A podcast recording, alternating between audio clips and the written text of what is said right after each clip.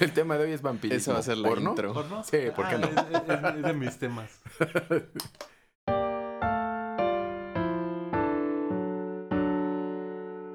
¿Puedes acercar tantito más al micro en general?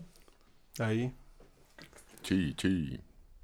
Ah, viste que va a salir el eh, Assist Trophy del, del Matamoscas. Sí, ese me gustó mucho. Brr. El Mario Paint. El Mario Paint era lo máximo. Estaba súper padre. Solo tenía un juego, ¿no? Pero. Sí. Bueno, pero sí había gente que lo sabía explotar, ¿no? Los que hacían música y todo el Sí, Eso sí, estaba le, chido. sí le echamos. Uno como era bien mequillo, pues nomás el de la p matamosca. y a colorear, ¿no? El- Sí, nosotros nos fusilábamos cosas de la Club Nintendo, de cosas Mm. que, que venían Ah, ahí. sí, cierto. Venían La como las partituras, ¿verdad? Para Ajá. copiarlas. Y las copiabas y sonaba bien padre. Nice. Yo no lo tuve. Gracias, Gus Rodríguez. Una prima lo tenía y era como de, ah, no, traía un teclado. ah, era un mousepad, mouse. ¿no? Sí, un mouse y un, mouse y un y el mousepad. mousepad. Wow. Ese no nos lo trajeron los Reyes, creo. Creo que sí. Creo que sí. Qué ñoño, hasta en la lección de juegos era el Mario Paint, Mario Time Machine. Ay, Mario Star Machine también era bien bueno. Estaba bien padre. Ya no me Yo acordaba. aprendí muchas cosas de ese juego, de Sí. historia. Sí, sí estaban, pa- o sea, sí estaban ñoñones. Sí. Sí. Sí era como de, me la p en carta. no, no, sí estaba bien vulnerable, ¿no? Esa época. o sea, hace poquito me... Sea, me preguntaron así como sobre mi proceso de, de escribir y es como de, pues en realidad si tengo dudas solo lo busco en Wikipedia, o sea... Está fácil. Pero creo que antes sí era así como de, "Ver, lo tengo que ir a buscar a una enciclopedia o, con si no alguien tienes que sí sepa, ¿no? pues a la biblioteca. Ajá. Sí. Y saber buscar ahí, saber en qué libros, qué clase de información Sí. venía. O sea, creo que ahora si como escritor no saca las cosas, sí es por... O sea, es porque no te aplastas a escribir, o sea... Sí, que sí. es como el, el mal... No es lo más difícil, ¿no? Y el, el autobloqueo. Pero ¿cómo? Sí, Solo o sea, así. se me hace chistoso que necesitando mucho menos esfuerzo, probablemente logramos la misma o menos cantidad de Sí. cosas. Sí, sí. Es que creo que siempre te comparas. O sea, a mí me pasó hace un poco... O sea, la historia, por ejemplo, que escribí del Dungeons. Ajá. Luego empecé a buscar como cosas de personajes. O sea, porque luego anoto cosas que se me ocurrieron para ver si existen. Y vi que se parecía a Berserk, ¿no? Y yo nunca he leído Berserk ni, ni lo he visto. Ya después me puse a, a ver qué... Y está como bastante chido y dije, o sea, no. Aunque al mismo tiempo me sentí bien que se me haya ocurrido algo que, que está parecido a algo que está padre. Ajá, ajá, que Sí. sí te gusta. Pero pues ya no es como fácil ser. Pues ya no es fácil darte cuenta, ¿no? Al menos. Porque Mm. probablemente lo que se te ocurra ya existe. O sea, eso, Sí. lo, lo más probable es que eso ya existió o existe actualmente o se le ocurrió a 80 personas antes. Pero antes estaba muy difícil darte cuenta si Sí. ya existía o no. O sea, ahorita es, Ey. oye, Internet existe, existe todo esto. Ah, ok. Ya es más como la forma. ¿no? En la que lo cuentas. Sí, O sea, sí. ya es una La cuestión más de individuo habilidad. es- sí, ¿Cómo, cómo te muestras como individuo, es lo único que podría ser distintivo de alguna forma. El meneo que se le dice vulgarmente. El meneo. o sea, ya no es como la proporción, es como que también le meneas. Oh, Lo menea, menea. Como las bandas de covers, ¿no? pues sí. ¿Tú dices las orquestas? sí. Las bandas de covers del siglo Las que sí la XVII. menean. Sí. Esto es Doctor Mario, un podcast de la Original Soundtrack Band. Y hoy invité a dos personas. Bueno, invité otra vez a nuestro patrón porque bueno, vamos a hablar un poco también de, de cosas literarias, Ah. otra vez, porque qué padriuris. Pero nuestro patrón, además de ser músico, Yang también escribe y escribe bonito. O sea, si fuera un poquito más borracho, sería como José Alfredo Jiménez. Y el bigote ya lo tengo. Y por bigote quiero decir, nunca va a salir. La esperanza. Llevo la esperanza. Pero es como de estas generaciones, ¿no? Tú puedes creer que tienes bigote y, la gente te tendría que decir que tienes, si no, Oh, qué- si no oh. te ofende, ¿no? Ah, sí. Qué fuerte. Oye, ¿por qué no tienes bigote? es trans. Tengo bigote trans. Transbigotudo. Eh, invité también a Keka, que es escritor, tiene una novela publicada. Voy a dejar links en las show notes por si quieren checar algo. Y aplicamos el efecto. Muchas gracias por invitarme a esta increíble oportunidad de A esta tertulia el- literaria. en un espacio así. Es bien importante para los autores jóvenes de, de la ciudad de Querétaro tener estos espacios para poder Estos hablar foros, de ¿no? nuestras vicisitudes y nuestras inquietudes, Ay, este, no, no puedo con especialmente en una época en la que vivimos, ¿verdad? no, eh, gracias. Yo soy Ricardo. eh, me dicen Keka desde que tenía como cuatro años, creo. Oh, wow. Este, es como los apodos de niño brasileño, ¿no?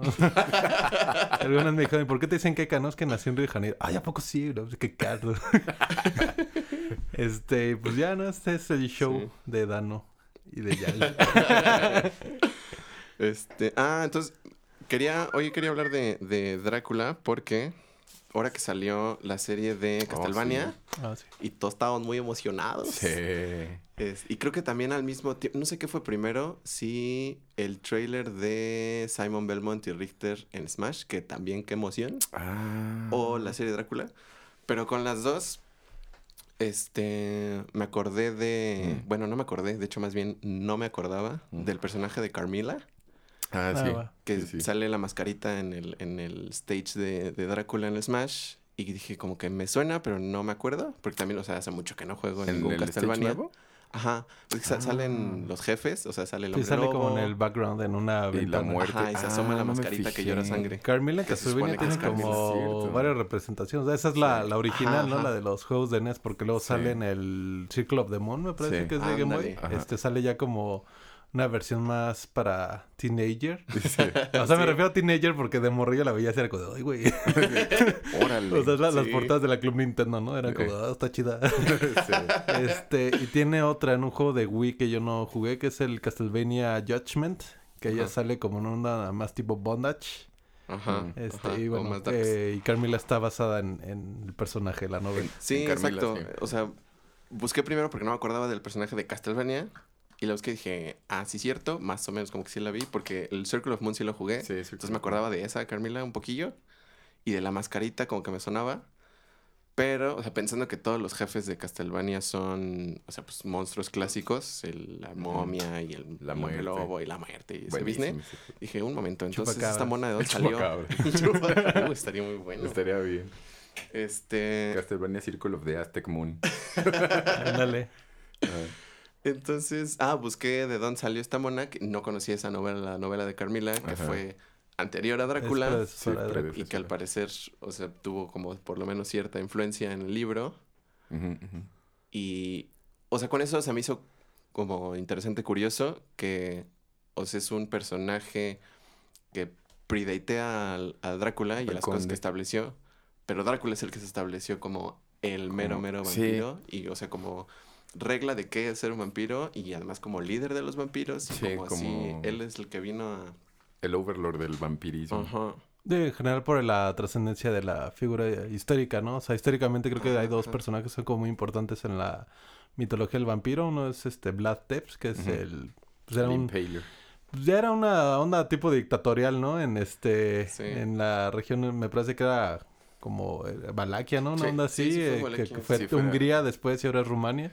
Sí, Este, sí, justo Transilvania. y otra es, Europe es muy este, confuso para ¿qué mí. otro lo que es este los Balcanes? Sí, exactamente. Y ahorita es este, y la otra figura es Elizabeth Bathory, ¿no? Que es como también importante dentro de la... Ey.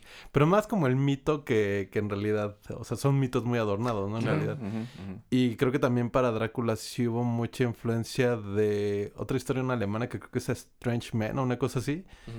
Y hay un este, bueno, en esa época todos los autores de del pues más bueno de la época de la Revolución Industrial, más o menos, traían todavía como esta onda de, de inspirarse, o sea, ellos eran eh, doctos, ¿no? Eran personas muy Como muy versadas en eso, Como pero Mario. de donde venían los relatos pues era del eh, pues, de la perrada, ¿no? Entonces, sí, exacto, el agarraban los eh, los libritos estos de Penny Dreadful Ajá, que, Penny que eran Dreadful, este sí. pues, acá las Biblias el, el equivalente o sea si usted está actualmente eh, escuchando esto pues que yo creo que sí no Ojalá que sí. Eh, no pues cool. es el equivalente al libro vaquero no Más- de, sí, sí, de sí. la época victoriana ¿no? entonces El libro vaquero victoriano. ajá o sea una cosa era lo que leías en la biblioteca y eso era lo que te encontrabas en el baño no los Ah. Penny Ey. Dreadful que eran una pues, un, maga- un fanzine que te Sí, daban en la calle por un penny sí. no y ahí venían como los primeros registros de de historias de vampiras hasta donde yo tengo conocimiento, ¿no? O sea, ya Mm. pues, creo que en el título aparece también como ñoño profesional.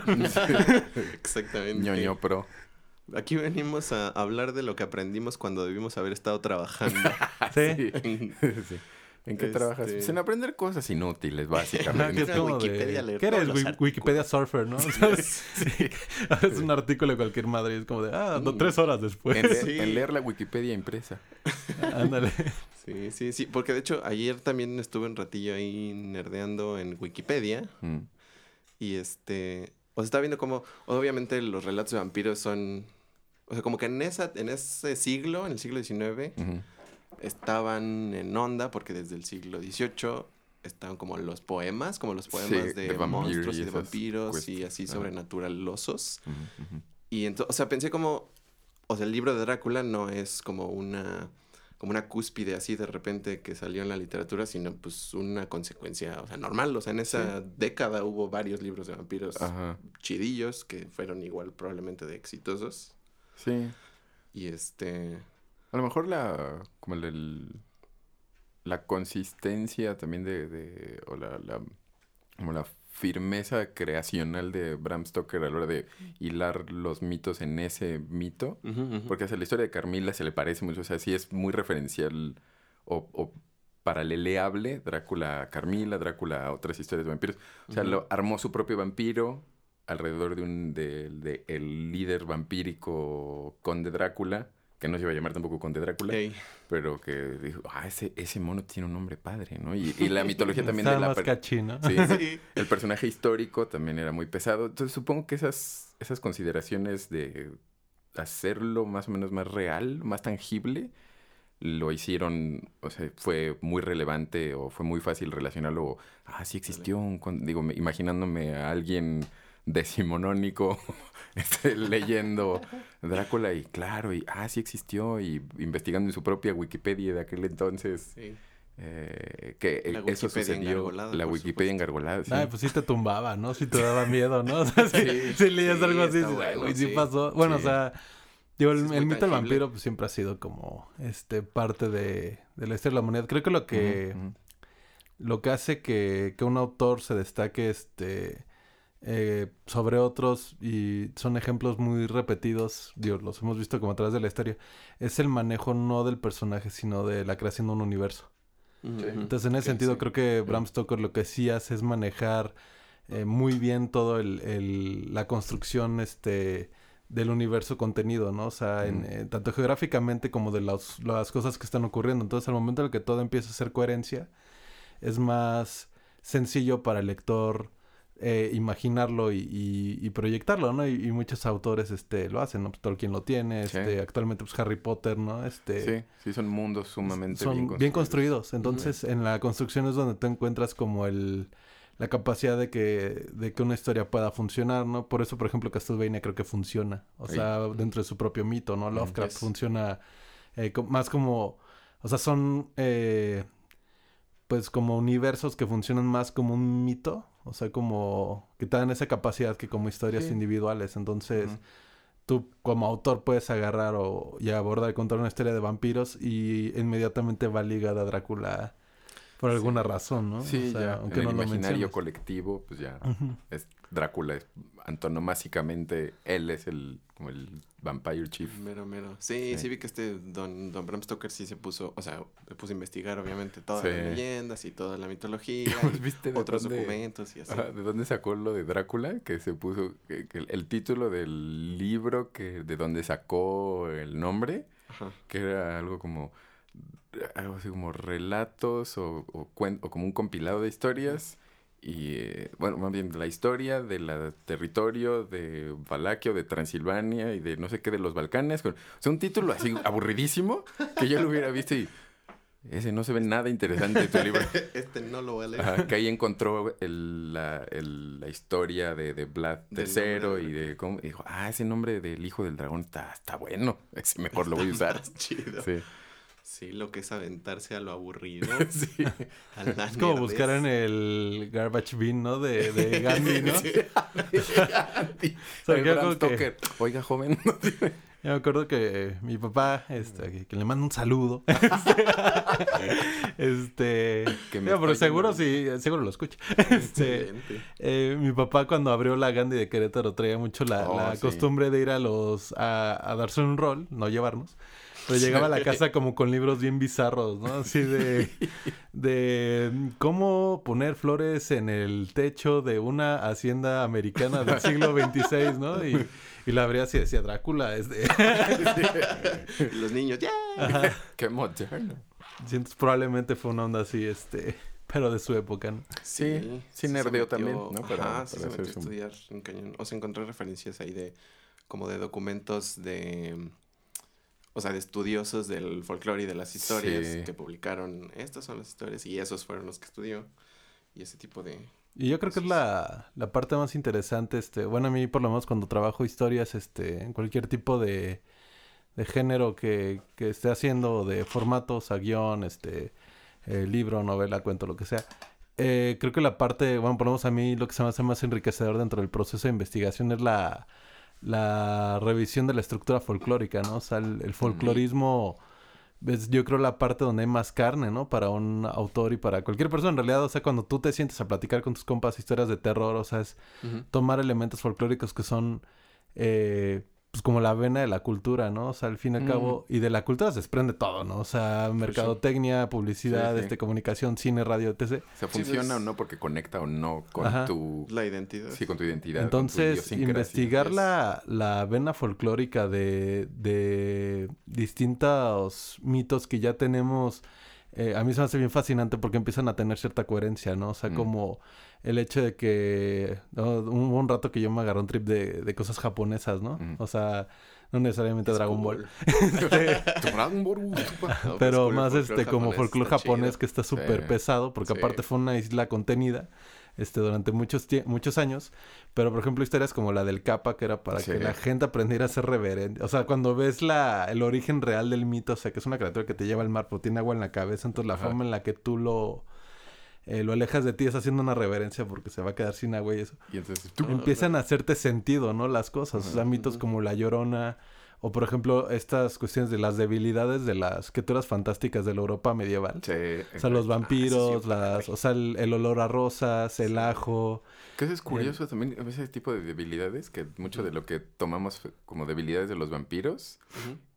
A pesar de que Drácula es la imagen del vampiro moderno, más o menos, como a raíz, bueno, como del el, el más icónico.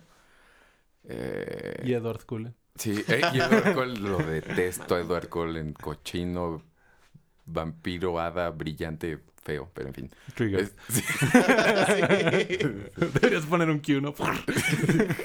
abusivo este. Eh, pero, que, o sea, muchas de las debilidades no le sucedían a Drácula. En realidad no eran Sí, debilidades no de ahí. tan O así. sea, fueron también Sí, no. recopilaciones de, también de, de espíritus malignos, de, de protecciones contra demonios y cosas de ese, o sea, sacadas Sí. del folclore.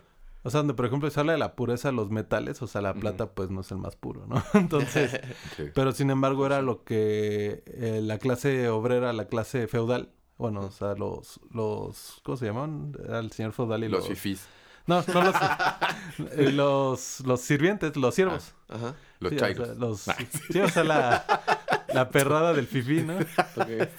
Este, pues a lo más que podías acceder eh, no era un iPhone, ¿no? Era, Claro. era plata, ¿no? O Sí. sea, era este, pues Eso el era lo metal que máximo. era, era lo más que podías hacer. Entonces, para librar todo un mal, pues era con plata, ¿no? Era como lo que había, a pesar de que no, no es el metal más puro, ¿no? Y se habla, se hablaban, o sea, en cuestiones de pureza de, ¿no? Que los metales, tal cosa, le, le hacía daño al, al vampiro, porque al final los mitos se construían alrededor de sus personajes, ¿no? O sea, no, no tanto alrededor de del, del güey que vivía, del fifi, que vivía poca madre, porque pues rara vez le, o sea, le pasaban enfermedades, cosas así, pero no, no era una, no, no era un, una maldición, ¿no? Sí, no era una atribución a algo místico o, o a lo mejor, es- o quizás sí, pero no de la misma forma que, como dices, de, de, de el pópulo. Sí, pues, él no era la mayoría de la gente. ¿no? Sí, es definitivamente no era la mayoría de las personas. Los que perpetúan y desarrollan todo ese business. O sea, a mí se me hace curioso cu- también cómo esos, esos relatos y esos, este, como ya obras literarias como establecidas que agarran de esos relatos más, este, más vagos del folclore. es, ahora como en el último siglo, o sea, como siglo XX, Mm. se, se transforman y se convierten, no, bueno, o sea, no sé si llamarle también folclore a eso, o sea, como los medios, las pelis y eso. Ah, o sea, claro. esas cosas son las que ahora van cambiando y estableciendo como las reglas. Del nuevo mito. De los nuevos Sí. mitos, sí. Ajá, o sea, el, el- como la estaca en la, el corazón, Sí. este, que el, el sol lo Los destruye. Que a Drácula, o sea, el libro El Sol, o sea, el Lo día... debilitaba, ¿no? Ajá, no tiene sus poderes, pero no le pasaba nada. Solo lo no, destruye. podía convertirse ni no era tan poderoso Sí. en el día. Y hacía cosas súper padres, ¿no? También que nunca se le atribuyen. O sea, que se, se podía convertir en niebla, controlar el clima, Sí. volverse diferentes cosas. Se volvía perro, ¿no? Sobre todo. Se volvió... Sí, Se perro era perrote como que era muy... como su imagen ponchada. Sí, el clásico No sé animal. de dónde salió lo del murciélago. O sea, como que se convierta en murciélago o en murciélagos. No Creo que en el libro se convierte en algún momento en, ratas. Pero, ajá, pero sobre todo... O sea, siento... Tengo más presente como en el libro viéndolo como El perro. perro. Como un lobote o como un perro negro. Porque lo ven varias veces, ¿no? Como una especie de, de el grim... Eso es Ajá. como un grim. Ajá. Ajá. Ándale. Pues que en general, por ejemplo, la criatura, esta, bueno, esta idea del, del perro negro pues, siempre es este un mal, un mal augurio, Sí. ¿no? En- Sí. Principalmente Es- en culturas normal. este eh, anglosajonas, pero por ejemplo, pues hay un Exacto. en Latinoamérica, en Costa Rica y Panamá también existe esta leyenda de perro negro, ¿no? Que se te Mm. aparece en las en los caminos. Sí. Entonces sí es una figura heredada. Digo, al fin y al cabo la, la mitología o, o la necesidad de las personas por creer en, en algún mito, no digamos, este eh, religioso o de... tenemos la Biblia.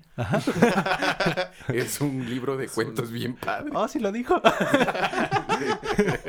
y este, o sea, la, es una necesidad pues por creer que el mundo es fantástico, más fantástico, ¿no? O sea, también esta idea de, de que la realidad a veces es este, pues es brutal, ¿no? Y es más fácil lidiar con una fuerza eh, sobrenatural que con la, la fuerza de, de afrontar las consecuencias de algo. Las cosas horribles de a de veras. Ajá, Sí. entonces, eh, pues sí, la- las plagas y las criaturas en las que se transforma Drácula pues, son este, herencia de, de todo eso, ¿no? O sea, Sí. específicamente, por ejemplo, las ratas, que son un símbolo muy importante de la peste. Sí, siempre. Sí, sí. Pero ahora se me hace, se me hace, no sé, no sé como qué opinar al respecto. Mm.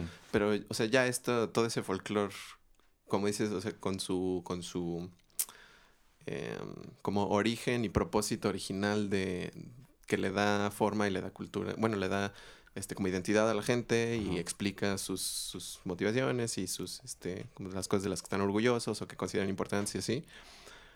Siento que ahorita ya está como casi, bueno, o sea, por lo menos en el contexto que veo, que obviamente no es todo, eh, ya se siente, pues, obviamente muy deslavado y ya como, o sea, percibido como, como cuentos, como cuentos, como Sí. los cuentos que son y como medios y como historias y como shows de la tele o pelis y así. Y entonces, no, ajá, no sé, como que, O sea, bueno, yo ¿Qué te lo puedo decir desde, o sea, desde mi punto de vista como, pues, yo, yo estudié eh, ciencias de la comunicación. Hola, mamá. Ah, no.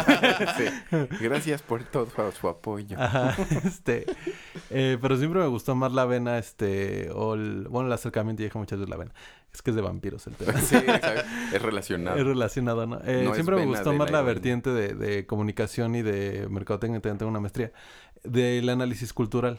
Entonces, en sí, y digo, como autor, las... Yo creo en lo personal que las mitologías no dejan de existir, solamente se van adaptando al tiempo. O sea, nunca dejamos de creer, solamente creemos de la forma en la que mejor nos conviene.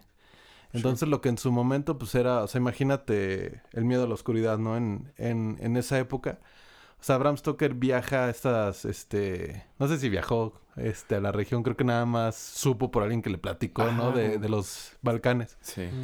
Este, pero Ah, no le platica. ¿no? O sea, de, de esta región, este, boscosa, que la última, eh, como, significación que hay muy padre de, de ese tipo de, de territorios, si alguien lo quiere checar, viene en la película de La Monja.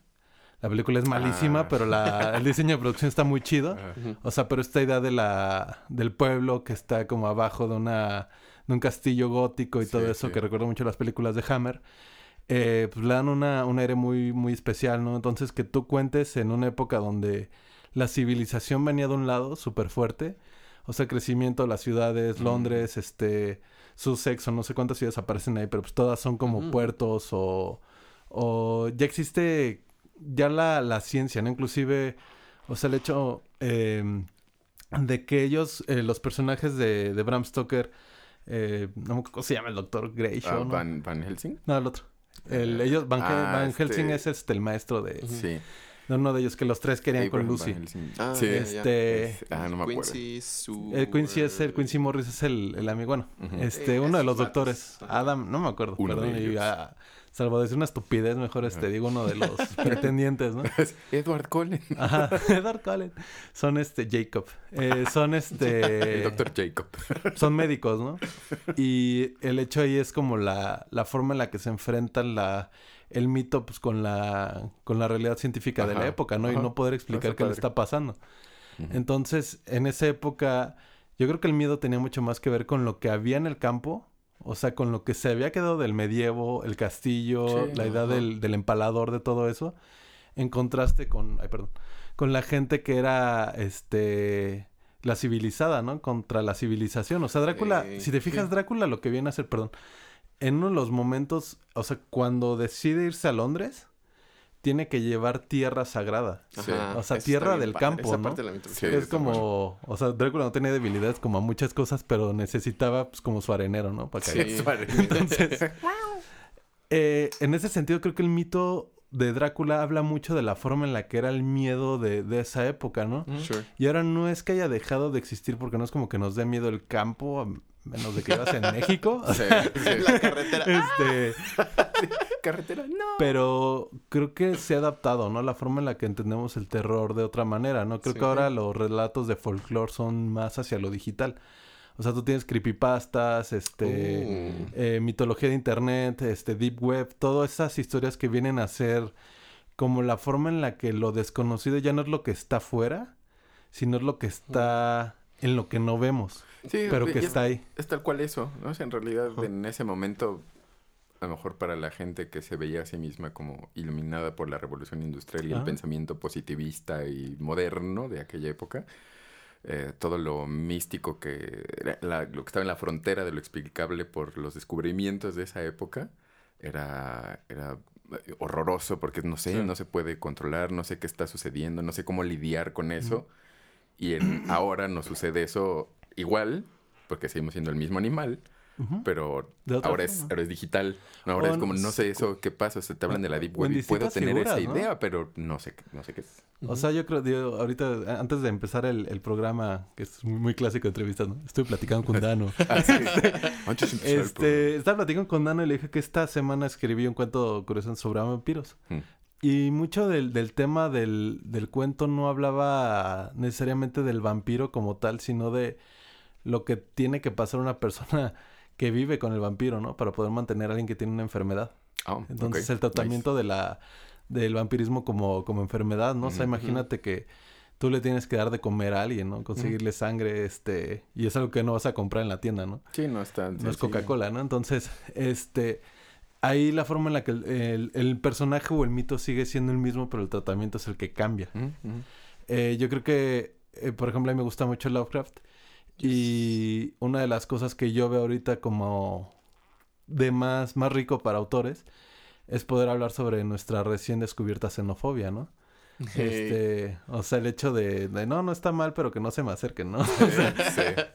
Eh, y lo vemos con los fenómenos. O sea, al fin y al cabo el arte siempre acaba siendo un monitor de lo que está pasando, ¿no? Y creo que es muy eh, rico saber o tener la sapiencia para poder hablar de eso de, de distintas formas. Mm. Y creo que Bram Stoker, pues lo importante es que, sobre todo aparte de que es la obra episcopal más importante, yo creo que es una forma de escribir que es muy compleja, no compleja, es, Epistolar. Es, como ¿no? es limitante, es Mm, este, sí. es muy fuerte escribir a través de puras cartas y de notitas de los personajes, Y eso también le da un aire muy, muy, Muy- específico muy y mucho más, ¿no? Muy- mucho Sí. más creíble a esa, al menos a esa historia, que leer a un narrador omnisciente Sí, o algo. ¿no? Sí, como que sientas que fue la investigación sí, de alguien, ¿no? O sea, como, ajá. esto es todo lo que encontré. Porque, Sí. ajá, me lo está contando la persona desde su perspectiva y ya sé que es subjetivo y ya sé que, o sea, que es una persona y que puede, o sea, es lo que percibió y tal vez esté equivocada, pero eso es lo que sintió y se me hace...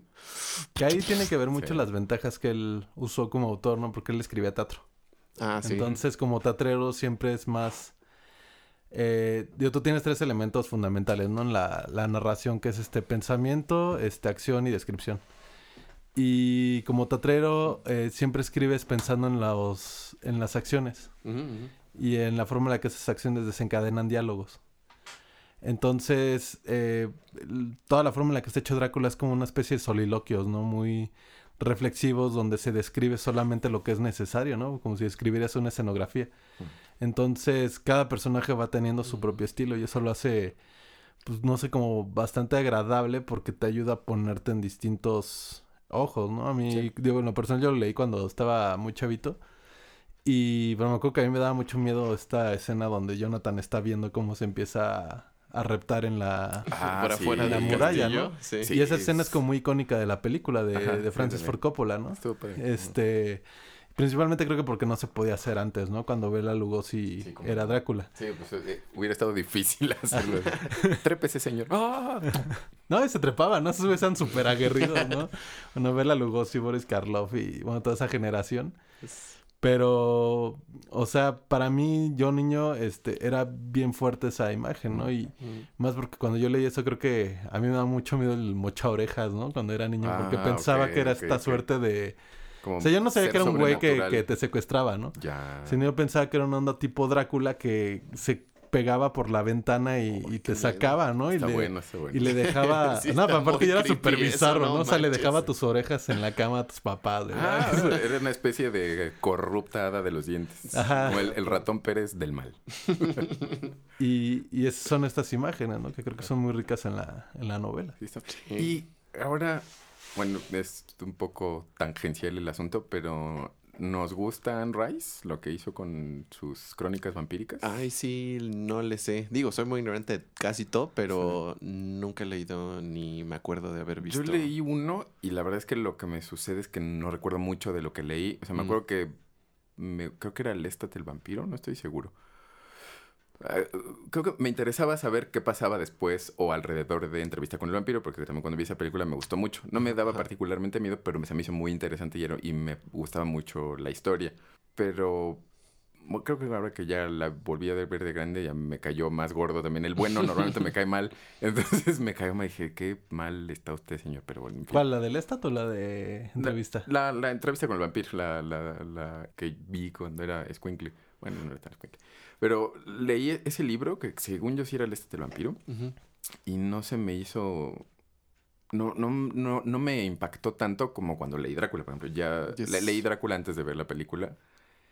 Y qui- quizás eso tuvo alguna relación, pero el personaje de Lestat, lo que le sucede y todo, aunque había cuestionamientos interesantes por su existencia vampírica y algunos datos vampíricos de, ay, los vampiros milenarios y el origen y demás, eh, estaban, me parecieron eso, interesantes. No, no me creó un impacto muy grande, pero la obra de Anne Rice es extensa, según Ujú. Sí, son muchos libros. Entonces, no sé si elegí un libro que a mí no me gustó mucho o en general es así, como Crepúsculo, que ese Crepúsculo también me lo chuté completo, No. pero para poder, Criticarla. sí, para poder criticar, a- Criticar, a- criticar con argumentos. a Sí, sí, Eduardo con todas la- las tablas Todas de las la ley. Sí. Pero no sé, ¿tú has leído más de, de Anne Rice? No, o sea, hace poquito estuve, yo, eh, contrario a lo que mucha gente piensa, o sea, yo no, no leo tanto, leo muchos artículos y muchas cosas, este, ¿cómo se llama? Eh, sí, me la paso leyendo Wikipedia, artículos, Mm, este, revistas, eh, el TV y Notas. ¿no? Sí, Buenísimo. A- amo Este, los, los encabezados. No, pero la verdad yo lo que más consumo son documentales. Ya. Este, creo que yo sí, o sea, de jodido al día, eh, en un ratito me, me echo eh, alguna parte de un documental que afortunadamente en la época en la que vivimos es muy fácil. Cuando Sí. yo era niño era como del Discovery Channel y a ver qué salía, ¿no? Entonces yo mucha de la información que obtengo en realidad la saco de, de documentales Mm. Y, y de uno que otro libro que me llama la atención. O sea, pero novelas eh, como tal yo nunca me he clavado como tanto en Anne Rice. Leí algún cuento de ella. Este, me gusta mucho ella más como personaje que como autora. Oh. O sea, su vida me parece interesante y toda la forma en la que aborda este mito de la creación del vampiro americano contemporáneo, o sea, de, de esta onda de Nueva Orleans, el vampiro del pantano, Mm, por así Sí, decirlo. sí.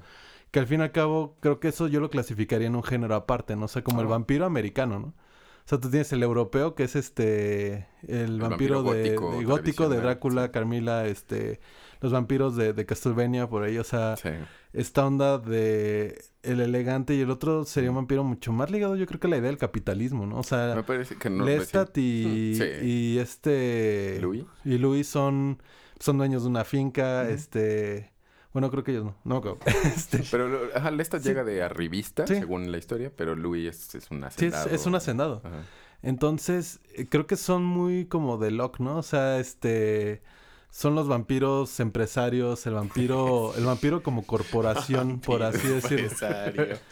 Eh, pues que acaba de, se- de- decantando en lo que es este bueno entrevista con el vampiro Lestat este y esta generación yo me acuerdo de Lestat mucho pues porque era el vampiro de las chavitas de la secu no o sea claro. del emo no Tom o sea de eh, hubo otro chavo no que hizo a Dorian Gray en la Liga Extraordinaria él fue el Lestat del vampiro en la Ah, película de la Reina de los En la de- Condenados esa no la vi. Ah, la quise ver y nunca la vi. y fue esta generación de películas, yo creo, entre el 2000 y Ujú. el 2007, 2008, que todas parecían como entre un video de Limp Bizkit y The Korn. Exacto. Este, Claro. Que era pues, el vampiro eh, tipo Chris Angel, ¿no? O sea, como Ándale, ándale. el vampiro mago, ¿no? O sea, por así decirlo, creo que eso se deriva mucho de, de Anne Rice y no creo que esté mal, ¿no? O sea, de alguna forma lo volvió Sí. contemporáneo. Hay piezas interesantes, ¿no? Dentro de esa mitología. Mi Drácula 2000 me gusta. Este... Yo ¿Cu- cuál es acuerdo. la- Ah, ya no me ya acuerdo. me de- acordé. Con sí la Gerard vi, Butler. Pero no me acuerdo. Sí, creo que sí la... No, me- no la recuerdo mucho, pero pues sí la vi. Es me un gustó mucho churrazo la última del- Drácula que trataron de hacer dentro del... como el... Dark Universe. De Dark Universe de. Universe. Ese me gustó mucho. Sí, sí, flopeó gacho, Sí. pero me gustó mucho. Yo nada más vi la momia y la neta no. La momia no me gustó no estuvo nada. Ah, Es no. Mission Este- Impossible fea con momias. Pero creo que, o sea, la, la idea del vampiro de pantano que después Mm. desencadenó pues toda esta generación de Vampire Diaries y True Blood y todo Eh, esto. sí. Pues me parece que están bien, pero sí son vampiros como muy hechos para el americano, ¿no? O sea, son, Sí. Son más seres, aunque a mí en lo personal el vampiro que marcó mi generación pues era más bien una cazadora de vampiros, era Buffy, ¿no? Buffy Vampire Slayer. Pero era, era una onda igual, o sea, era el vampiro no como individuo, sino como corporación, o sea, eran, ya no era Drácula solo, sino era una junta de vampiros, un consejo de sí. vampiros heredado, que yo creo que refleja mucho la idea del, del, del pensamiento gringo, Sí, sí, Este- sí, totalmente. si lo vemos desde ese punto.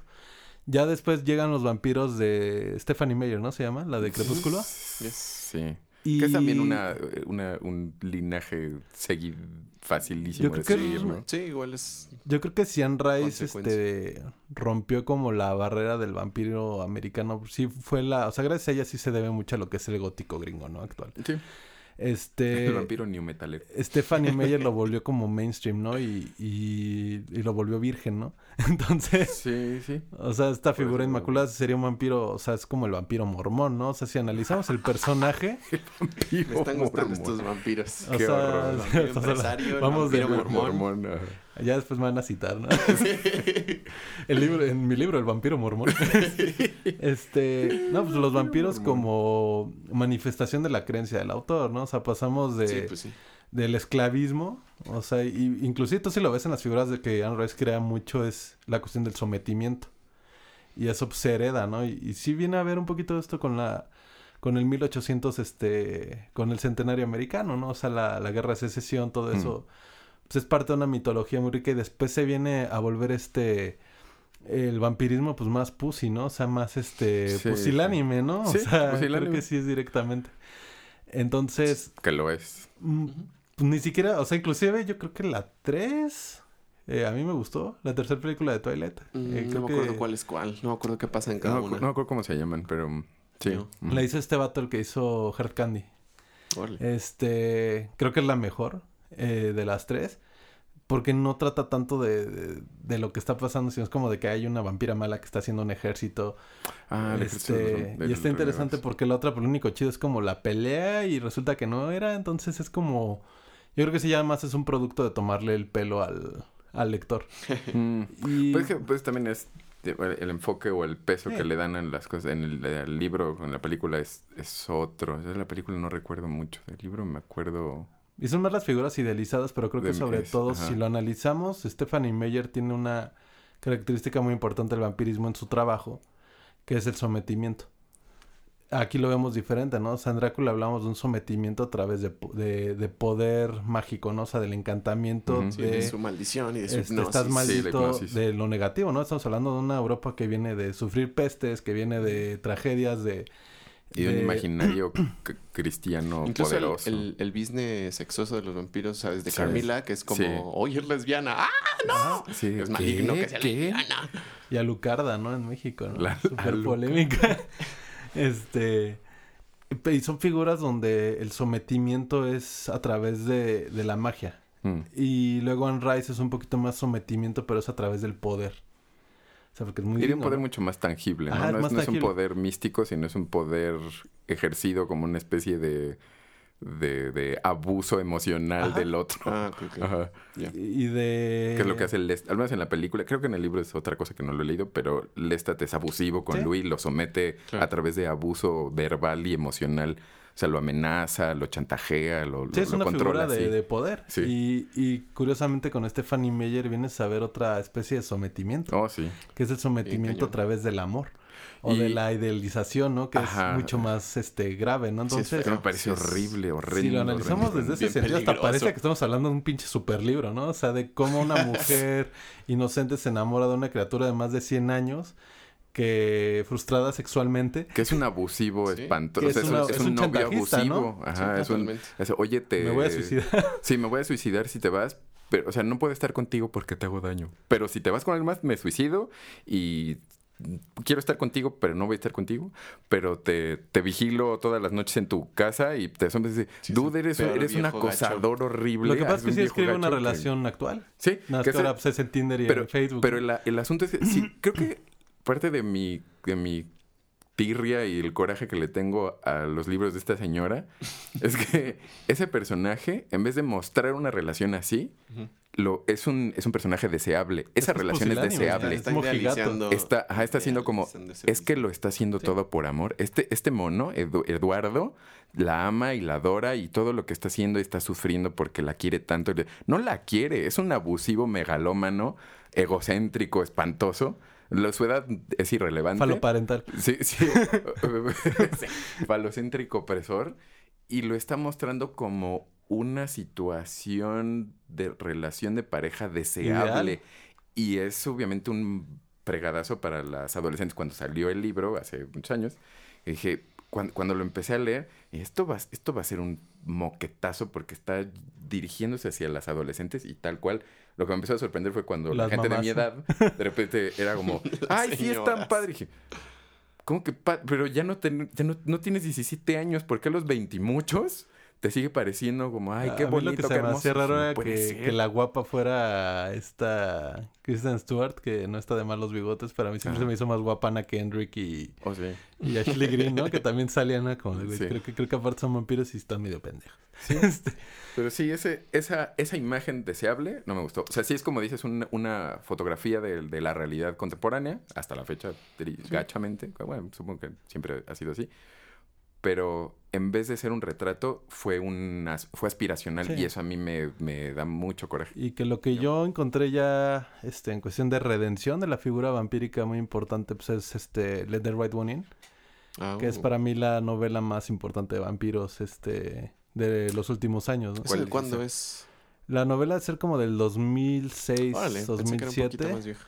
Y Oh. el, la película debe ser del 2010, más o menos. ¿Cuál? Las dos se hicieron. Es la de la de la una chavita, una niñita vampira que se hace amiguita de un escuinclillo. Ah, la, que- ah, que la película que solo llegué a ver casi el final y dije, luego la veo y no la he visto. La gringa se llama Let Me In. Ajá, exacto. Este, no, la gringa no está mal. Solo era innecesaria, como muchas cosas que hacen los gringos, como Taco Bell y cosas así. Este, o sea, no Como la están malos, pero como tatuado. mexicano lo pruebas y dices, güey, esto no era necesario. Sí. Este. Pero. La, la película, bueno, en general, eh, aquí sí hay como. Es particularmente. Yo creo que la película y el libro son productos este, totalmente eh, aislados. Cuentan exactamente Mm. la misma historia. Pero es un material que se puede apreciar eh, súper bien cualquiera de los dos. La sueca Mm. original y la. ¿O es danesa? No me acuerdo. Sueca, ¿no? Es sueca. Sí. Este, la original y la y la, La película, gringa. las dos son sumamente disfrutables y cuentan eh, un vampiro mucho más coloquial, pero creo que sí refleja mucho de la, la realidad que viven ahorita muchos chavos, ¿no? Son muchos chiquitos de, de esta cuestión de bullying y de... Mm. Pues sobre todo de identidad y de no encontrarte nunca, de no saberte nunca, ¿no? Hay un elemento muy fuerte, pero no menos en el libro, es, el, es la vergüenza. Este, en, en la vergüenza, en el libro, ¿no? O sea, el personaje, soy muy malo para recordar nombres de personajes. Él, él tiene incontinencia, ¿no? Este, eh, de la vejiga. Entonces trae una pelota, este, como de esponja, donde mete su DS para que no se le manche el pantalón. Ah, ah. Entonces, eh, ese tipo de elementos siempre son muy bien presentes de la vulnerabilidad del personaje, ¿no? Yes. Y ya después, este, no puedo platicar mucho de spoiler y si lo oyen, es muy importante que lo vean y que, Ok. y que lean el libro. Sí. Eh, sí tiene elementos que relacionados a la sexualidad, pero no sexual. O sea, sino al, al sexo como el descubrimiento y a la forma de una etapa muy vulnerable, ¿no? En la, en la vida de cualquier persona, como es la infancia. Y la forma en la que pues, te tienes que enfrentar al mundo sí o sí, ¿no? Entonces, en ese, en ese plano es... La novela también maneja mucho la figura del guardián, del vampiro, que creo que también este de True Blood y cosas lo manejan, que es esta persona que le ayuda al, al vampiro y tratarlo como una eh, como una profesión, ¿no? Es este siempre interesante y, y creo que quita esta idea del vampiro eh, empresario o el vampiro este El vampiro capitalista. Ajá, o sea, el- y se usa mucho, ¿no? O sea, el, el mito sí existe. El muy, el reptiliano, ¿no? Por Sí, así básicamente sí, el de- conspiracionista. De conspiración, sí. Escondido Eh, en, en lugares de poder sin que Ajá, nadie o sepa sea, que es como, como dicen los gringos, hidden in plain sight. Ajá. O sea, el vampiro que está ahí y tú no lo ves, ¿no? Este... Y lo regresa como esta idea de Drácula, ¿no? De, del vampiro que tiene que estar huyendo, del, del que puede ser perseguido, Mm. del que no, no se sabe, por saberse poderoso, no se sabe invulnerable, ¿no? Entonces creo que, que en ese sentido es la novela que para mí reivindica el, el mito del vampiro actualmente. Ya.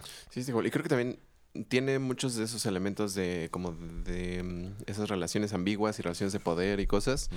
pero as opposed to este los Twilight y esto, siento que no está estableciendo un juicio como moral de esto es lo que es correcto, sino está diciendo estas situaciones de estos monos están horribles y están bien difíciles, o sea, este asunto de la vergüenza y este asunto de tener que estar huyendo y la vulnerabilidad de ambos, Ah, pero no te dice esta forma de resolverlo está bien, más bien es como, híjole, qué horrible, no sé está yo la qué haría. situación. Sí, qué Son más changos. personas, ¿no? Al fin. Sí, Está qué bien. fuerte, sí. Entonces, el Que no sea vampirismo... ado- adoctrinador. Sí, Está bueno. y O pues sea, da un golpe emocional más Claro. choncho, así es como, pues yo tampoco sé. Yo creo que el vampirismo como tal sí es una... O sea, a mí me gusta darle tratamiento más parecido a una enfermedad, ¿no? Mm. Que Entonces, eso también es lo- el, el- ¿Cómo se llama? De, de- el libro de Guillermo del Toro y de este otro señor. Nocturna. Nocturna. Ajá, como la, se- La, saga- serie de Strain, ¿no? Strain. La- The Strain, buenísimo. saga. También eso... O sea, esa- ese tratamiento como enfermedad mítica Ujú. se me hace buen... Se me hizo... No, y en The bueno. Strain sí es como son súper viscerales, ¿no? O sea, Sí. son este transmutaciones, ¿no? Es terror Sí. más hacia lo corporal. Sí. Entonces, cool. pero es el hecho de... Digo, como autor siempre tienes la ventaja de jugar con las enfermedades, ¿no? En, en el mundo en el que vivimos sí hay enfermedades muy eh, fuertes y, y feas de ver, pero ninguna es agresiva, ¿no? Como tal, es como Soderbergh, ¿no? o Cronenberg, perdón. Este, de que sí te empiezas a transformar y en otro ser. Mm. Entonces ahí creo que sí es un punto como bien padre para, para hablar de vampirismo y hacia dónde va, ¿no? Yo creo que lo que le seguiría es el vampiro digital, ¿no? Cosas así. Sí, eso estaba pensando, Oh. como, ¿qué, qué serían las siguientes historias de, de De vampiros? Vampiro hacker. Y bueno, pues ya con eso podemos hablar de Castlevania. Sí. Que, eh, a mí me, me gustó mucho que sí, hablando de Castlevania, que, que Drácula sea un depositario de conocimiento y un científico, Sí. además de un ser sobrenatural.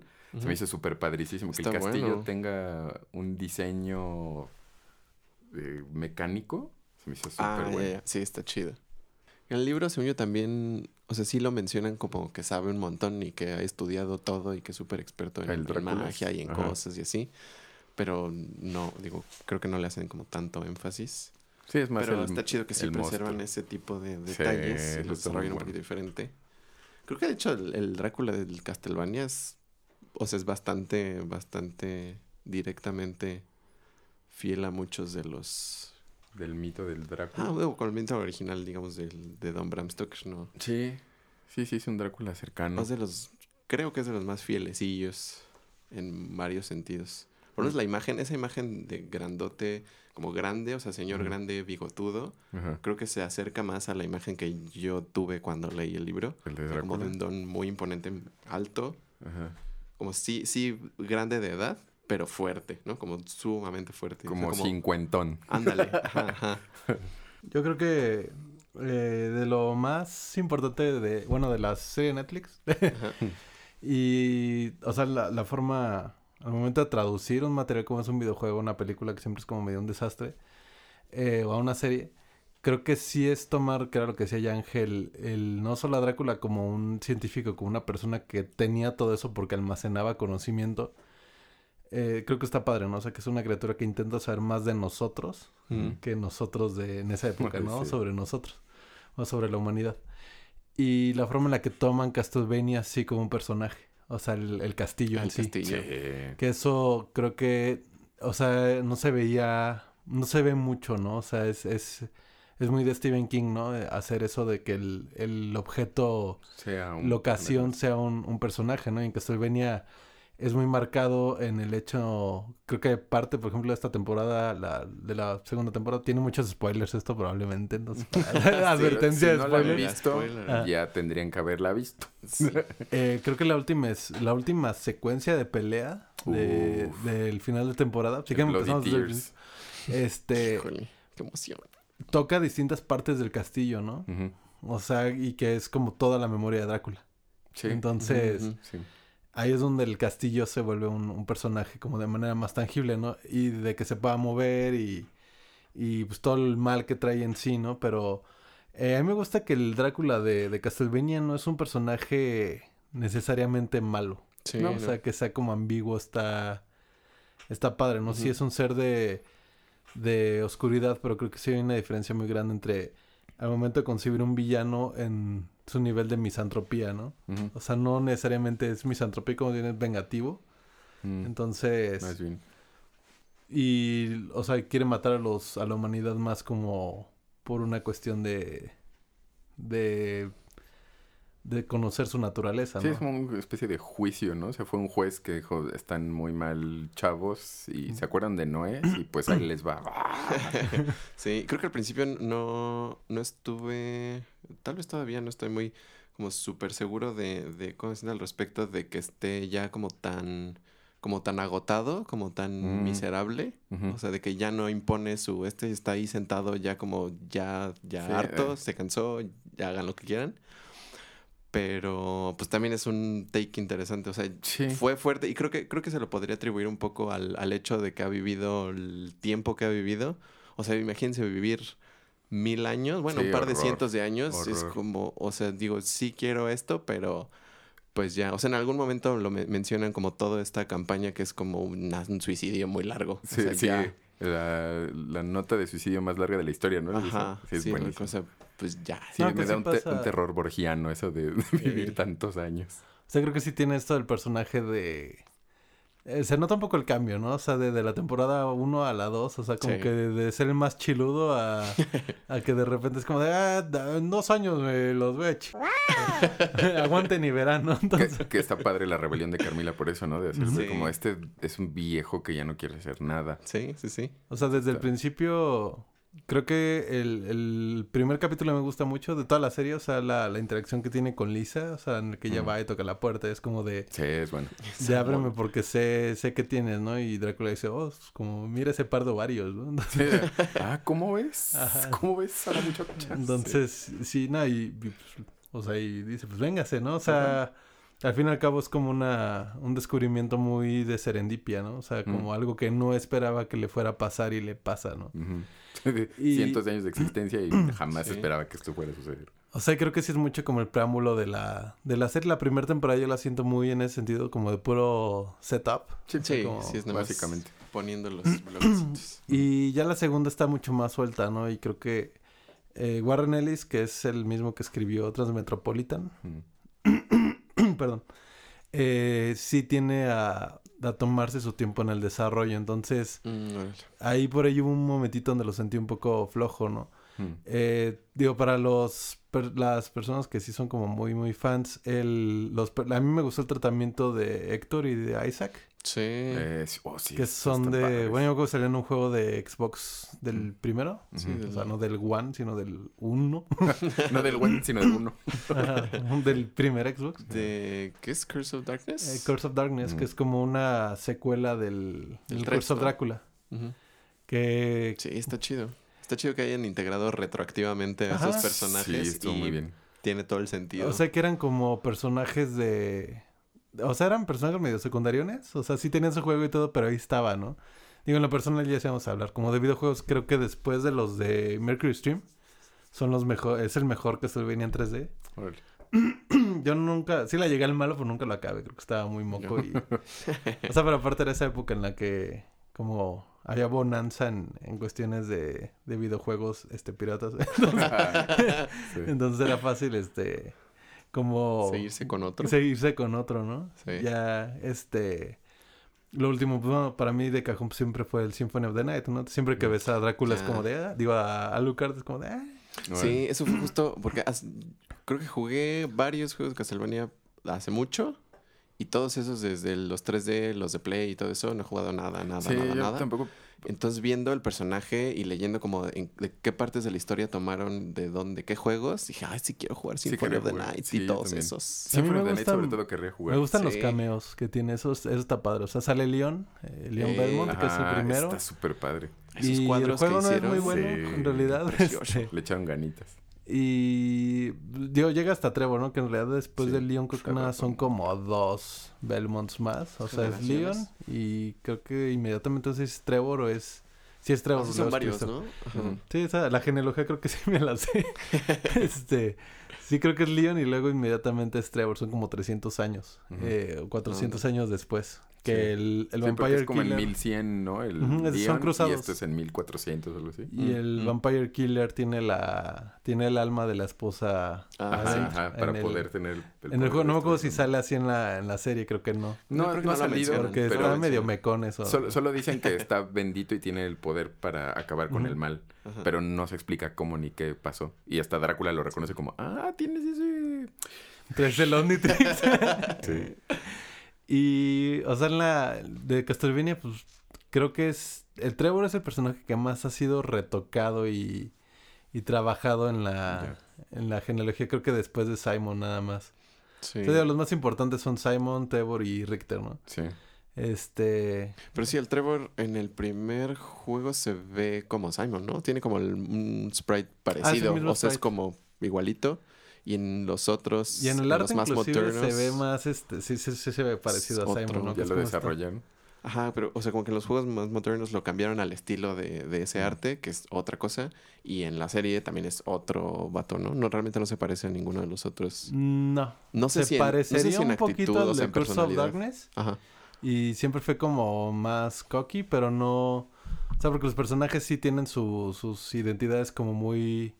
Muy definidas, ¿no? Pero- y de hecho es- está interesante porque yo soy de la idea, no creo que... O sea, no, no hay una fuente como oficial. Pero hasta donde yo he alcanzado a ver Castlevania, creo que primero hicieron los juegos, muy como Zelda, y ya después vieron a ver cómo cuadraban. Sí, eso Sí, eso sí fue, entonces- eso fue así. Porque eh, eso, eso justo por ahí iba a comentar en este momento. Que yo lo que sabía de Castlevania de niño pues fue porque jugué el, el de NES, jugué poquito uno y era sumamente difícil y no, no, Sí, ¿no? fracasé. No manches.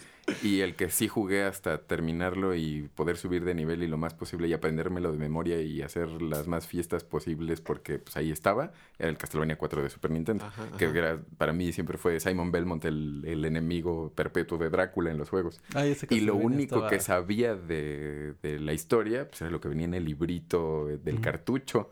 Que era, de, ah, pues está esta pelea y regresó Drácula porque siempre regresa cuando la luna le pasa esto cada cientos de años. Y ese era el, el- así era. Eso era lo único que había de información, no, no estaba ligado y entonces, no, es- No. este es el juego y Drácula regresó y Simon, como sí, es de la familia. Cazavampiros, se lo va a echar. Y en Ah, cierto sentido, eh, en eso también se parece a, a Zelda, ¿no? Es como, Sí. o sea, decir que algo pasa una y otra vez a través de los milenios, pues es un pretexto para, así puedes hacer No, y- cientos de juegos y, y no tienen que estar O sea, directamente que intentaron, ¿no? Hacerlos tener su, su genealogía. Un poquillo. A mí me llama la atención, o sea, porque ahorita si la serie Netflix creo que sí va a manejar eh, arcos argumentales por Belmont, ¿no? Sí, Y eso está padre porque, digo, de los tres principales es el Curse of Drácula, que sería como la parte en la que están ahorita, que no salió este... ¿Cómo se llama? El pirata. Al Grant. Este... Sí. Grant of Dynasty. Este... Que ese personaje sí tuvo un rediseño chido para el Castlevania Judgment. Ah, ¿a poco. Ese sí no lo he visto. Porque en el de NES, pues nada más salía ahí el mono, ¿no? O sea, de hecho parecía así como cualquier este chacalito de, de barrio, ¿no? Que te podías encontrar. Y salía esta Sifia, ¿se llama? Sifa. Ah. Saifa. Ah, sí, yo, yo, en lati- yo, yo los digo en latino. en español castellano, perdón. Eh, Este, y Trevor, ¿no? Y, y es más o menos el arco argumental del, del juego. Ajá. Y luego se junta un poquito con el Symphony of Ajá. Darkness, que es después. Sí, Como- le ponen, le ponen como el final, ¿no? O sea, el final del, del Symphony Detallitos, se lo ponen creo. ahí O sea, porque, al final de pues, aquí. Bueno, es que en el Curse of Darkness Alucard sí sale. Y de hecho el sprite está padre, se parece como a Chiqui Drácula. Chiqui Podríamos hablar de Chiqui Drácula. Mucho mello. Hablando de vampiros. y este... Ay, pero sí, la verdad es que sí, también como llegamos a tener un Chiqui Drácula. Sí. Y que eso es y emblemático que, y de que la siga vida. funcionando aún. Digo, Sí. probablemente ya lo- los, los más jóvenes ya no. Ya no les toca. Pero a nosotros, o sea, todavía, bueno, a mí sí, pero, o sea, como generaciones por debajo, como de su edad y de un poquito más abajo, saben que, que hay un Chiqui Drácula. Chiqui a lo mejor nunca lo vieron y nunca supieron que era Carlos Espejel, No, sí. pero hay un Chiqui Drácula en el imaginario en colectivo. el- ¿no? en- creo que en, como en el párrafo introductorio de la página maravillosa de Wikipedia de Drácula, o sea, como del personaje del conde Drácula, al final dice, o sea, pues está utilizado ¿Y en no muchas, dormiría? muchas medias de no sé Ah. qué, desde películas no sé qué, hasta cereales. Ah, Eso pues, es lo que mencionan, que en cajas de El cereales. conde Chocula. Ahí está. Y el, con, cho- eh, y el conde contar. El conde Contar. Uy, uy, uy. eh, el conde Pátula. Que ese El- tiene la- su castillo tiene el poder del castillo de Drácula, de hecho, se desaparece. O sea, el, el conde? Pátula a- activa del, hay un hechicillo que dice y me se mete a su sarcófago, creo. Y el castillo empieza a... Y desaparece y aparece en otro lado. O sea, tiene la capacidad de teletransportarse. Órale. O ¿De sea, que quién? Castlevania se fusiló del conde Pátula la capacidad de teletransportación de su castillo. Su patrón, ¿no? Sí. es el dueño. Sí, es el primer Drácula. Su primera encarnación era el conde Pato. Patolín. Me acuerdo del el vampiro T por 8, ¿no? Una película mexicana. Simón. Ah, sí, muchas cosas. Y Drácula contra... No, que Capulina, ¿no? Contra los Oh, vampiros. sí, que sí, sí. al final Capulina se pone una armadura y les parte su... Les quita los colmillos. ¿no? El O sea que cuando estás niño dices, órale, qué cagado, ¿no? Pero ya cuando vas al dentista y te das cuenta que duele un ch... Sí. Capulina sádico, ¿no? Era, ¿Por qué era siniestro. Bien pesado. el Sí, el Capulín era el malo de la Ay, historia. no manches, les quita los colmillos a los vampiros, ¿no? Se los saca enteros, güey. Eso es como... Ajá. Y uh, eso es Castlevania. Sí, Y eso como, o sea, Capulina ahí aplica como una especie de eh, soy leyenda, ¿no? O sea, en realidad soy leyenda porque Sí. el monstruo es el Capulina. Entre los vampiros es era de, malo. hay un humano que nos quita los colmillos. Está gordito. sí, y es gordito. Chabelo, ¿no? También. sí, sí, con Pepito. Bueno. Pero No, Castlevania, qué bonito Castlevania. Creo que de Castlevania, de las series de Netflix, a mí me hubiera gustado ver más cameos, como no de personajes este importantes, sino más bien como de monstruos, de criaturas. Ah, O sea, sí. Salen dos que salen en el Symphony of the Night, que nada me Ujú. acuerdo sus nombres, pero son el este como pájaro que trae una, una Lanza. lanza. Ah, como los demonios, ajá. estos. Ajá, que esos salen en el, son como el primer boss del ¿Cómo se llaman? Symphony Forgers, los humanos estos que crean. Ah, de los Devil. Forgers. Sí, Ajá. Forgers. Y sale. Bueno, Isaac es negro en, en, en la serie y en el. Y en el, en el juego es más como un, un güey que hace K-pop, ¿no? Sí, es como de Visual Está Kei. como medio, andro- medio andrógino. Sí. Qué cool. y, y algo, algo de decir al respecto de... Pero yo siento que, por ejemplo, han sacado cositas y cositas, cositas en Castlevania. Hola, amiguitos. Estaría súper. Un padre. boss, ¿no? Sí. Cositas vampire. Este, Pero mm, a- a- algunos hints de, de varios juegos y, y los han vinculado. Y siento que ahora que, que Drácula pues ya no está, o sea, me parece que Ajá. la continuación de la historia de va a haber una situación en la que Drácula va a volver a ser convocado para resulta que es también un Ujú, tema recurrente importante en Castlevania, que Yes. regrese dadas ciertas circunstancias cósmicas y místicas. Y entonces van a aparecer como cosas otra vez ahora más Ah, siniestras. cool. Es que también hasta en cierto sentido los juegos y las sagas de juegos son nuestra nueva literatura. Sí, sí, de eso, fantasía y así. sí. O sea, también he escuchado algunos, este, como la idea, o sea, de algún lado, no me acuerdo de dónde, la idea de que los videojuegos son como el nuevo rock and roll de los chavos, de los chavos de hoy. O sea, que para los papás es como, ¿qué estás haciendo? Estás perdiendo el tiempo y te va a hacer daño y nada más estás ahí como enviciado porque no lo entienden, pero para los chavos es lo que está chido, Yo es soy lo un que es chavo cool. de onda y Ajá. me pasa el rock and Y roll. pues sí tiene también un buen de, de arte. O sea, como ya hay mucha gente hypeada por Sí. jugar juegos y por hacer juegos, ya hay como una variedad súper grande de, de, o sea, de cosas comerciales, de cosas artísticas, de géneros, de estilos, de acá la cosa. Sí, que eso sobre todo fue noventeroso, ¿no? El, el asunto de los videojuegos como algo cuestionable, como una actividad no padre, que a mí me tocó ser socialmente desgastado por mi afición a los videojuegos.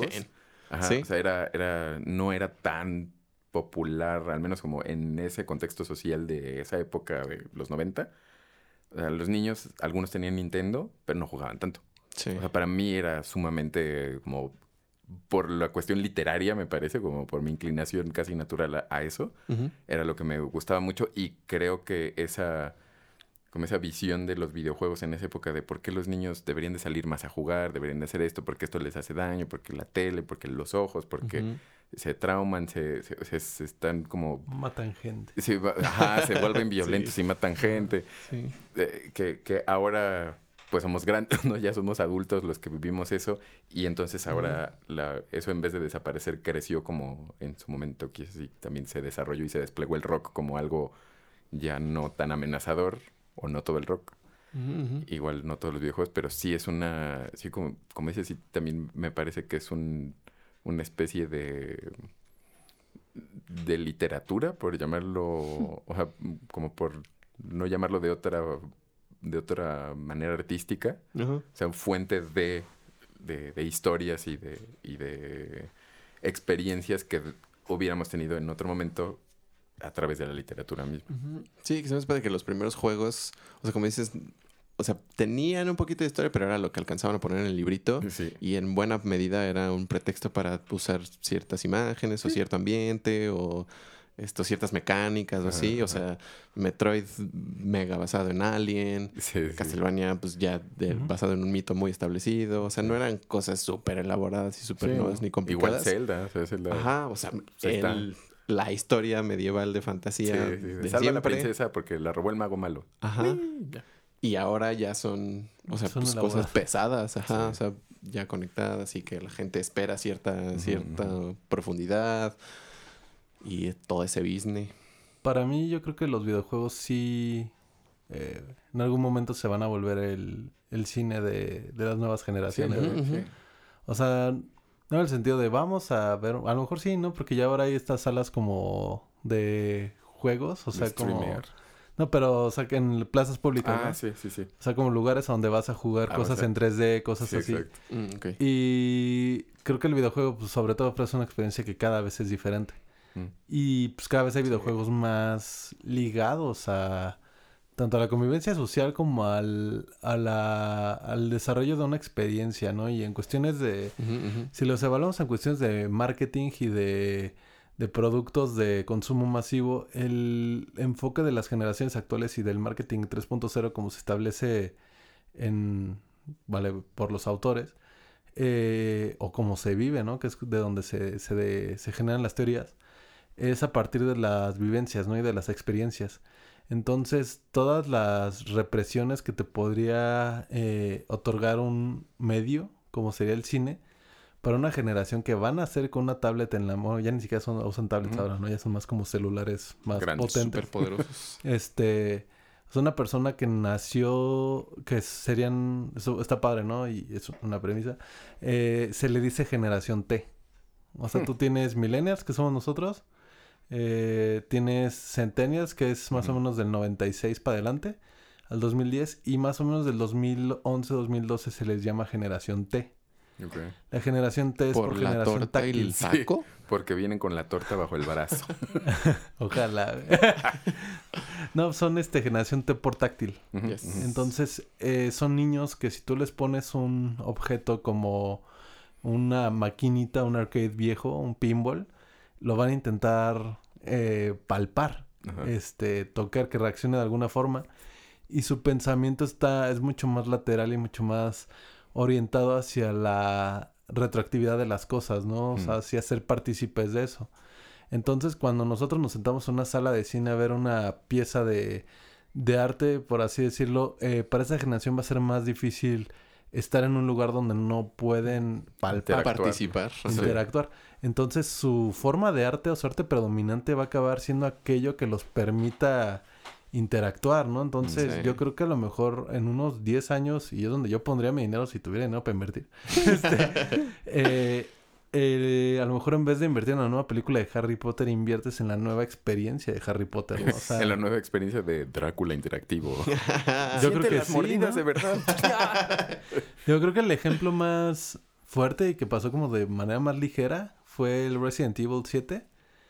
O sea que Mm. mucha gente era como de... O sea, un Resident Evil tradicional y de repente sale esta onda que es en primera persona, que te vuelve más... como más partícipe, Sí. ¿no? De lo que está ocurriendo. Yo creo que podemos hacer un programa de puros videojuegos. este, Sí, sí, sí. Que yo creo que eso fue lo que funcionó mucho, por ejemplo, con Al- Alien Isolation. O sea, donde Mm, ah, tú eras parte de la película. Ya. Eh, y era el sentido de vulnerabilidad, pero desde tu, desde tu experiencia. Y creo que hacia allá van los, los videojuegos, ¿no? Y es donde le ha pegado, ¿no? Por ejemplo, volviendo a Castlevania, creo que es donde le pegó a Mercury Steam en... Que a propósito, Mercury Steam es el mismo estudio que hizo el Samus. Returns. Sí, les quedó bien Es bonito. estudio español. Yes. Este. Que lo que les falló. No, no les falló, ¿no? Pero lo que yo vi de problema con el- su remake de Castlevania. Que era más como una adaptación de, de God of War al universo de Castlevania. Que una experiencia diferente, ¿no? Entonces. O sea, sí es un hack and slash, ¿no? Más bien. Ya. Sí, es- ahí sí al God of War no te lo vengo manejando. Cuando Castlevania es más como una experiencia de exploración del, del castillo. Entonces, yo no dudaría que a lo mejor Konami en una de esas tiene un chispazo de creatividad y, y vamos y a- dice vamos a hacer Castlevania al de realidad este aumentado, virtual y, que puedas explorar el castillo. Sería ¿no? buenísimo, Sí. terrible, pero buenísimo. Y más una onda como Red Dead Redemption, ¿no? Algo mucho más este interactivo y de Sería cool. donde los, o sea, el, el eh, como Zelda, ¿no? O sea, Sí, exacto. Estaba pensando justo en Sí. Zelda. el objeto sí- no es sí el dio. personaje, es el entorno, ¿no? Yes. Sí. Y por eso creo que de los mundos abiertos que salieron recientemente, más que el Red Dead, el Zelda es más disfrutable, ¿no? Breath of the Wild. el Red Dead tiene ciertas limitaciones realistas. Mm. Mm, Y el. Breath of the Wild es... Es fantástico. Entonces. O sea, sigue manteniendo muy bien el umbral de, de que sabes que es un videojuego. Mm, Nice. Pero yo creo que para allá va, ¿no? Sí, sí, O sí. sea, es como lo que hablábamos de que el mito se adapta. Sí. Sí, sí Entonces- pensaría totalmente que la nerdez es el futuro. La nervez es el futuro. Quiero creerlo. Quiero creer que tengo Sí. futuro. Pues Dungeons and Dragons tiene un re, re ¿cómo se llama? Así tiene como un Resurgimiento, resurgimiento. Sí, bien cañón. durísimo. Pero creo que tiene mucho que ver con eso. O sea, que son Yes, generaciones sí. que buscan experiencias mucho más personalizadas, ¿no? Y, y digo, también el mundo en el que vivimos es, es muy fuerte, ¿no? Es, es muy brutal. Entonces, también creo que del millennial, o sea, bueno, vamos a ponerlo en letras, o sea, eh, Y, Z y T, Mm. o sea, para acá, o sea, somos generaciones que lo que buscan es salirse un rato de, de la realidad, ¿no? Mm. Aunque no sabemos en, en verdad en qué realidad vivimos, ¿no? Cuando estamos la mitad del tiempo en teléfono, por ejemplo. Entonces, sí. creo que el mito va hacia allá, ¿no? Y donde ve las tendencias es en Japón. ¿no? Los primeros relatos de terror sobre tecnología, pues fueron el, el aro, Eh, es buenísimo. eh, una llamada perdida. Sí, sí. Eh, todo eso va, va para allá, ¿no? Y ahorita tú ponte a ver creepypastas y hablan de... O sea, es la utilización, es la memificación, o sea, de meme. Un meme es una apropiación cultural. La guillermificación O sea, del, del meme en el sentido de idea, idea Ajá. que se propaga. ah, de tomar un objeto eh, y descontextualizarlo para convertirlo en, un, en, una, en un proceso nuevo, en un elemento cultural nuevo. Entonces, por ejemplo, mi sobrina ahorita está, este, tiene un- su hit es Peppa Pig, ¿no? Entonces, eh, digo, mi hermano no caería en ese juego, ¿no? De, de, ay, es este creepypasta de Peppa Pig, ¿no? Pero nos inventamos un creepypasta, o sea, tipo Dross, una onda así, y lo subimos a internet y vas a ver que se va a propagar, porque sobre todo la gente no... Eh, esta generación de eh, personas que eran baby boomers y generación X, que son nuestros papás o los papás de, tus sobrinos, cosas así. Bueno, mi, que mi hermana es más este, millennial. Eh, no, en general, las demás personas de, no, no tendemos a, a cuestionar la información. Entonces, mucho de lo que está ahí se, se toma de facto, ¿no? Entonces, como venga, lo, lo asimilo y, y es la forma en la que se crean los mitos nuevos. Pues sí. Y es un Nice. enriquecimiento cultural bien interesante porque ahí la perchama pues es la de los historiadores, ¿no? Que son los que tienen que retratar la realidad, pero los demás que podemos influir en ella, pues también le da a la gente la oportunidad de, de volverse creador de su propia realidad. Pues sí, es una creación de mitos instantánea. Ujú. ¿no? Hay que Ciberfolclor. Ciberfolclor. Mm, interesante. eso patente lo suena, suena mamalón. Sí, el, el closure de este capítulo es ciberfolclor. TM. sí, ya nadie puede Marca usarlo. registrada. Ya lo registré para cuando salga esto. Mira, como de definan una generación por canales de televisión. de Golden y después de las Golden. 12. La generación Golden Choice. la generación Golden Choice.